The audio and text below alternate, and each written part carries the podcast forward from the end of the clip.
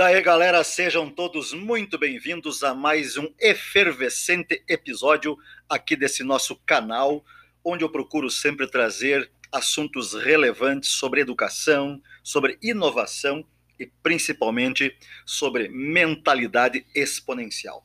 Quero confidenciar uma coisa para vocês. Há tempos, desde o início da pandemia, quando por motivos óbvios tivemos que fechar as escolas, as faculdades, as universidades e convocar professores e alunos a executarem o cronograma letivo a partir das suas casas, que tenham me incomodado muito com a interpretação míope que andam dando por aí para o ensino híbrido.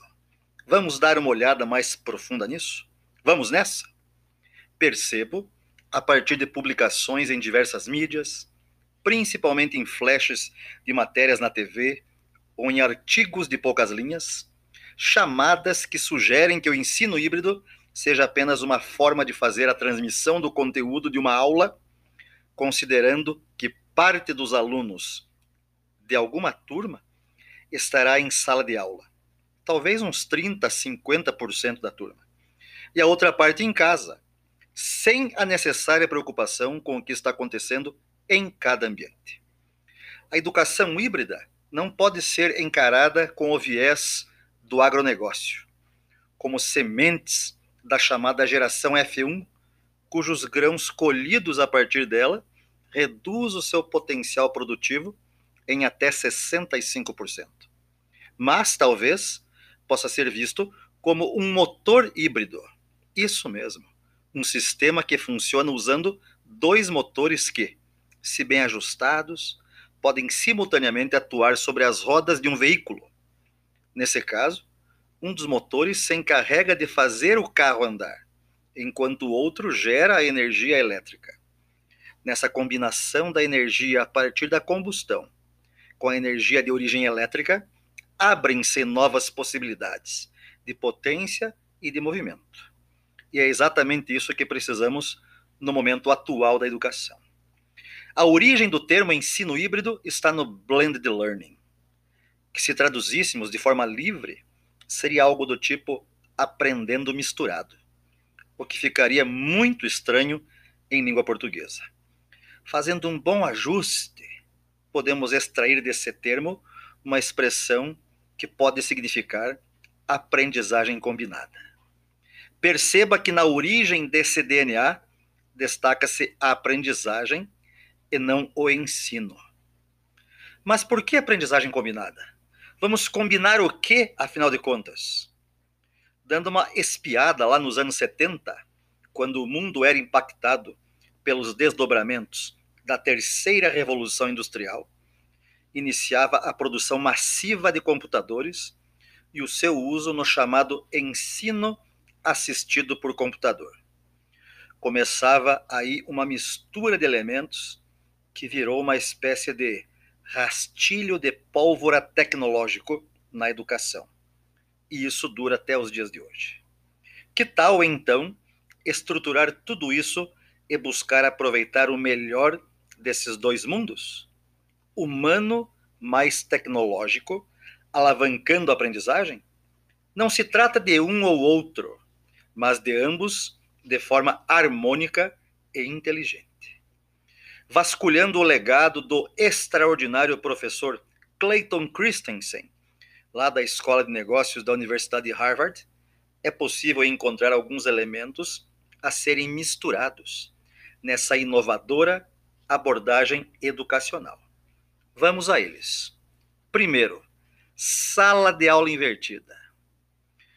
A proposta principal dessa estratégia é a criação por parte do professor ou de um time de professores de uma série de materiais que podemos chamar de estante de conteúdos para o estudo prévio.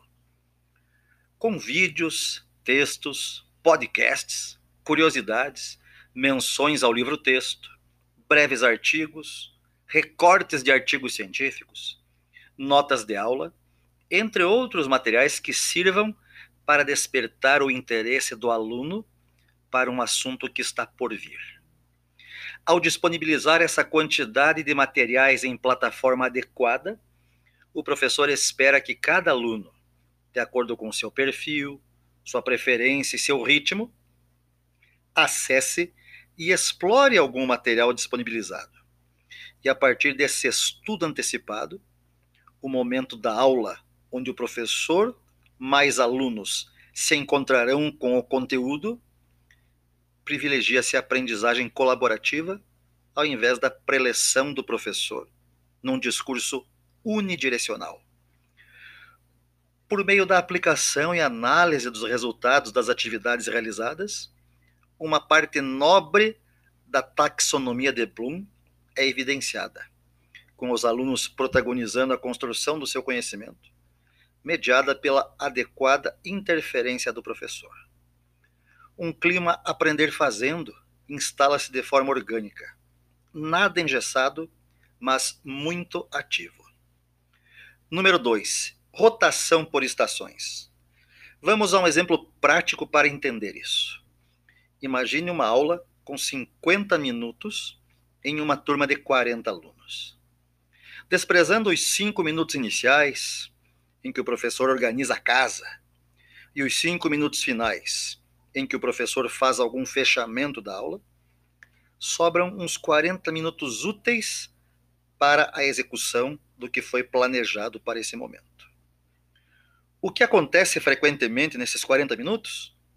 Bem, todos os alunos são submetidos às mesmas atividades: ouvir, ver, copiar, resolver, prestar atenção em silêncio. Aí está o paradigma da instrução. Alunos passivos recebendo a transmissão do conteúdo. Agora desconstrua tudo isso e divida a turma em quatro grupos de dez alunos. Cada grupo, a cada dez minutos, realiza algo diferente. O grupo 1, um, por exemplo, nos primeiros 10 minutos, estão com o professor discutindo algo importante daquilo que foi explorado no estudo prévio, esmiuçando, tirando dúvidas, efervescendo, debatendo. O grupo 2, no mesmo instante, em outro canto da sala, prototipando algo que represente o que foi estudado. Utilizando massa de modelar, recorte e colagem, palito de sorvete com isopor, cortadora laser, impressora 3D, não sei, não importa. O que importa é os alunos colocarem a mão na massa errar, acertar e aprender com isso. O grupo 3, ah, o grupo 3, esses estão juntos resolvendo uma série de exercícios sobre o que foi estudado, com pesquisas em livros e na web. E o grupo 4? Estes estão produzindo um texto ou um mapa mental sobre o que foi estudado para depois apresentar ao professor e à turma. A cada 10 minutos, esses grupos mudam de estação Consegue imaginar o movimento que acontece em sala? Ao invés de 40 alunos terem a mesma experiência, eu mudo para 40 alunos tendo quatro experiências diferentes no mesmo intervalo de tempo. Isso sim é ativar os alunos para a aprendizagem. E pense agora nos inúmeros ganchos que ficam para a próxima aula, para que o professor possa retomar tudo de forma concreta e evoluir no conteúdo com base naquilo que os alunos realmente produziram. Isso é uma espiral ascendente de aprendizagem criativa e ativa. Terceiro elemento, laboratório rotacional. O que vem a ser isso? É uma estratégia que engloba dois ambientes, virtuais e offline. Aqui nós vamos dividir a turma em dois grandes grupos para a realização de algumas tarefas.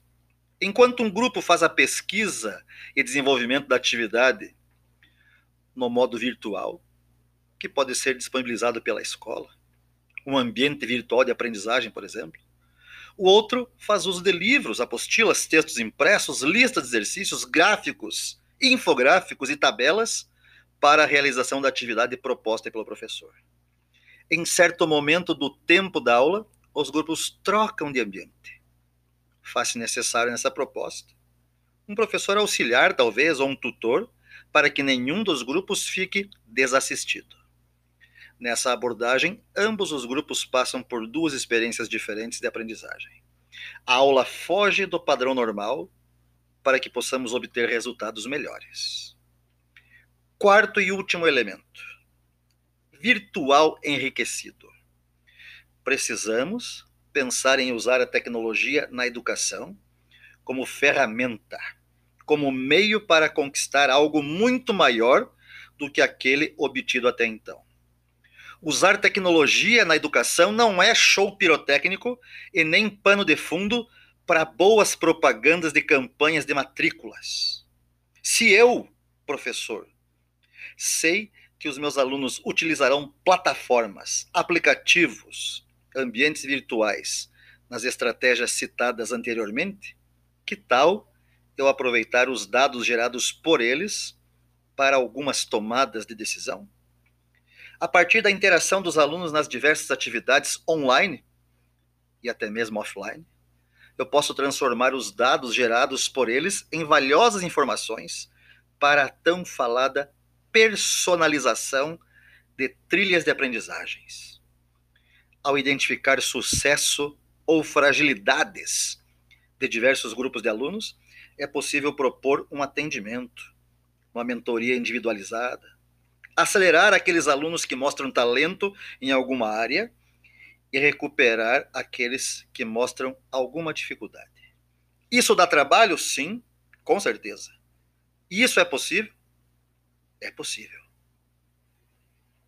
Então, por que não mudarmos a nossa mentalidade em relação a fazer algo extraordinário acontecer na educação? Para incorporar tudo isso na prática docente é preciso um certo desapego de elementos da mentalidade fixa para outra bem mais poderosa, que promove crescimento. Não se trata aqui de abandonar aquilo que funciona bem no ensino presencial tradicional, mas de ousar experimentar uma combinação de ingredientes para que tenhamos muito mais aprendizagem e não o excesso de ensino. É bem provável que agora você esteja olhando para o termo ensino híbrido com outras lentes. Ele não remete somente à opção de transmitir conteúdos em sala de aula ou na web.